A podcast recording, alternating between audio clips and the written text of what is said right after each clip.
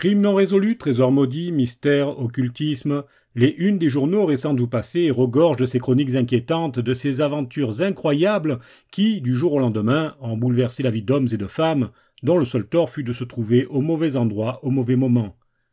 Je suis Hervé Michel, écrivain, et je vous invite à vous aventurer avec moi sur les sentiers les plus tortueux de l'âme humaine jusqu'au terme de ce voyage au cœur de l'étrange.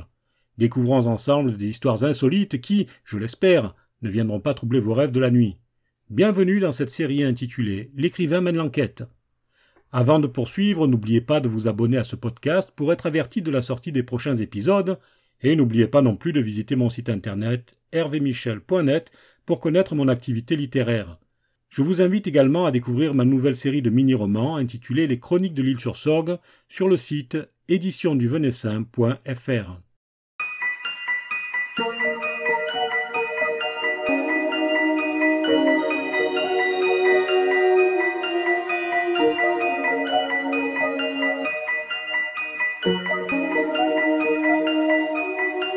Aujourd'hui, je vous entraîne dans une enquête un peu particulière, une enquête qui va nous propulser en plein 19e siècle dans un lieu que vous auriez détesté, ça je peux vous l'assurer. Je vous invite à monter à bord d'un Hell Ship, c'est-à-dire un navire de l'enfer, pour découvrir la vie quotidienne des bagnards de l'époque. Vous allez voir qu'il fallait avoir le cœur bien accroché pour survivre dans ces prisons flottantes. Si je vous parle de cela aujourd'hui, c'est parce que la semaine dernière, j'avais rendez-vous avec Christy, une jeune américaine qui a un métier un peu particulier. Elle est chasseuse d'épaves. Vous ne la connaissez sans doute pas, mais imaginez un mélange de Lara Croft et d'Angelina Jolie avec une pointe peut-être de Jessica Alba. Bon d'accord, je fantasme peut-être un peu. Toujours est-il qu'elle a vécu de nombreuses situations bizarres, mais l'histoire qu'elle m'a racontée ce jour-là a de quoi vous glacer le sang.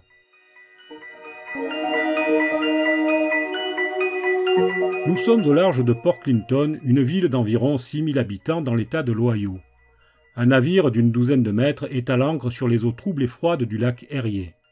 Sur le pont, des bouteilles de plongée, des palmes et des combinaisons en néoprène sont entassées. Une plongée se prépare. Sous la coque, moins de 15 mètres de fond. C'est une profondeur relativement peu importante pour des plongeurs modernes. Pourtant, Christie et son équipe, car vous l'avez compris, ce sont eux qui s'apprêtent à plonger, sont inquiets. Il faut dire que depuis quelques jours, ils rencontrent une inexplicable succession de pannes et d'avaries. Le moteur, la radio, le compresseur de plongée. Tous les appareils à bord semblent dysfonctionner d'une manière très étrange. À peine le sonar à balayage latéral a-t-il accroché les restes de l'épave du succès que lui-même est devenu aveugle et muet. Oui, c'est une de ces séries qui pourrait faire dire aux marins qu'une malédiction flotte dans l'air trois plongeurs s'immergent dans un jaillissement d'écume. Rapidement, les eaux grises du lac se referment sur eux et les autres membres de l'équipage demeurés sur le pont les voient disparaître. Les plongeurs se laissent glisser le long du filin relié à une gueuse en fonte qui marque l'emplacement supposé de l'épave et descendent à l'aveugle tant la visibilité est mauvaise. Presque immédiatement, ils tombent sur un amas de planches noircies et rongées par les vers marins, sur lequel se dresse une forêt de ferrailles tordues. C'est tout ce qu'il reste de la coque du Hell-Ship. Dans le faisceau puissant des phares de plongée, la silhouette du navire prend des airs dramatiques. Christie et ses hommes commencent leur exploration. Le but de cette plongée est simplement de réaliser des photos pour un fonds documentaire sur les conditions de détention des bagnards au XIXe siècle, car le Success était un de ces navires terribles, où l'on entassait les prisonniers que l'on ne savait plus où loger à l'époque. Les trois plongeurs sentent un malaise grandir en eux au fur et à mesure qu'ils s'approchent du succès. Christie a l'impression que la tête lui tourne. Soudain, elle aperçoit l'un de ces plongeurs immobiles se balançant doucement dans le courant. Il est inconscient et part à la dérive. Elle se précipite, s'assure qu'il ne peut pas perdre son détendeur et le remonte à la surface, malgré cette migraine qui la taraude à présent violemment. Défaillance du compresseur qui a dû aspirer des gaz d'échappement, conclura le médecin. Le plongeur s'en tirera avec une bonne oxygénothérapie et quelques jours de repos, mais la mission photographique sur le succès est abandonnée.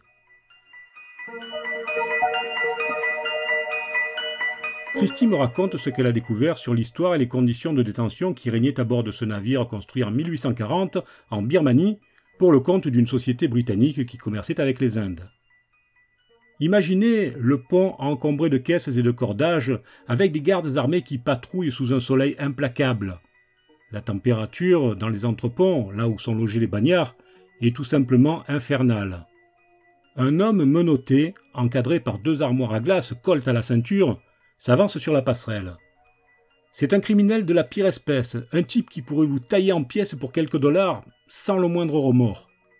Mais ici, il ne vaut pas plus qu'un petit agneau face à une meute d'alligators. Immédiatement, le maître forgeron prend l'homme en main et soude autour de ses chevilles une chaîne d'un poids de 20 kilos qu'il devra garder durant deux années. Si au bout de cette période probatoire il s'est bien conduit, les geôliers remplaceront cette chaîne par une nouvelle ne pesant que 10 kilos. Mais dans le cas contraire, ils rajouteront un boulet qui en pèse 35. Dès lors, le prisonnier ne pourra plus se déplacer autrement qu'en portant son fardeau dans les bras. Si cela ne suffit toujours pas à madouer les récalcitrants, eh bien, il pourrait tâter de l'iron jacket. Il s'agit d'une ceinture en acier reliée par des tiges de fer à un collier. Le prisonnier aura les mains menottées au niveau de la taille et ne pourra donc plus ployer le buste ni baisser la tête. Il devra bien entendu continuer à porter son boulet. Il paraît que même les plus endurcis devenaient fous au bout de quelques jours. Mais l'arsenal du succès comportait bien d'autres instruments destinés à rendre docile cette clientèle un peu particulière, comme le chat à neuf queues par exemple. Il s'agissait d'un manche en bois, prolongé par des lanières en cuir, sur lesquelles étaient enfilées des billes de plomb. Le prisonnier récalcitrant était attaché bras en croix et fouetté jusqu'à ce que sa peau se décolle. Ensuite, raffinement ultime, on le plongeait dans un bain d'eau salée pour finir de le calmer. Et vous pensez qu'à ce stade-là, plus personne ne cherchait à se rebeller? Eh bien, vous avez tort. Et pour cela, il y avait la cage du tigre, une cellule très étroite dans laquelle on empilait les fortes têtes qui ne pouvaient que s'y tenir debout, Christie m'explique qu'à bord du Succès, la pratique était courante et que parfois les prisonniers, devenant fous, s'égorgeaient à coups de dents. Pour ceux qui survivaient à la cage du tigre mais qui continuaient à créer des problèmes, restait le trou noir. C'était la pire punition, la punition ultime, celle qui finissait de briser les contestataires. Il s'agissait d'un réservoir dans lequel on ne pouvait ni s'accroupir ni se tenir debout il fallait utiliser une position intermédiaire en appui sur les mollets, et tout cela avec les mains menottées à 50 cm au-dessus du sol. Au bout de deux heures, les plus coriaces imploraient la pitié des gardiens. Mais, hélas pour eux, la durée minimum d'enfermement dans le trou noir était de 48 heures, pas une de moins. Et il en fut ainsi durant près de 40 années. En 1857, les forçats tentèrent de se mutiner contre leurs terribles conditions de vie. Mais la révolte fut rapidement matée dans un incroyable bain de sang, d'autant plus que le surintendant des prisons, John Price, avait été tué durant le soulèvement. Quelques années plus tard, le succès fut mis à la retraite et vieillit tranquillement sur un quai avant qu'un groupe d'entrepreneurs ne le rachète pour le transformer en navire musée destiné à montrer les traitements que subissaient les prisonniers à cette époque. En 1891, ce musée flottant ouvre ses portes avec, comme guide, un ancien bagnard qui avait passé la majeure partie de sa vie à bord. L'expérience commerciale fut un échec. Aussi, les propriétaires décidèrent-ils purement et simplement de s'aborder leur navire, sans doute pour toucher le montant de l'assurance. L'année suivante, un autre groupe d'entrepreneurs rachète l'épave et la remet à flot pour continuer l'opération, et cette fois ça marche. Le public afflue. Le navire a fait plusieurs croisières avant de heurter un iceberg en janvier 1918. Il coule à pic, mais il est renfloué et poursuit sa mission de mémoire jusque dans les années 1940. Devenant vraiment trop vieux pour naviguer, il est vendu et remorqué vers le lac Herrier pour y être démantelé. Hélas, il coule une nouvelle fois.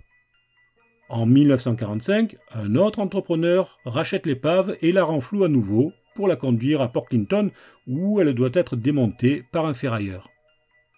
C'est là que, l'année suivante, un mystérieux incendie, sans doute d'origine criminelle, se déclare à bord.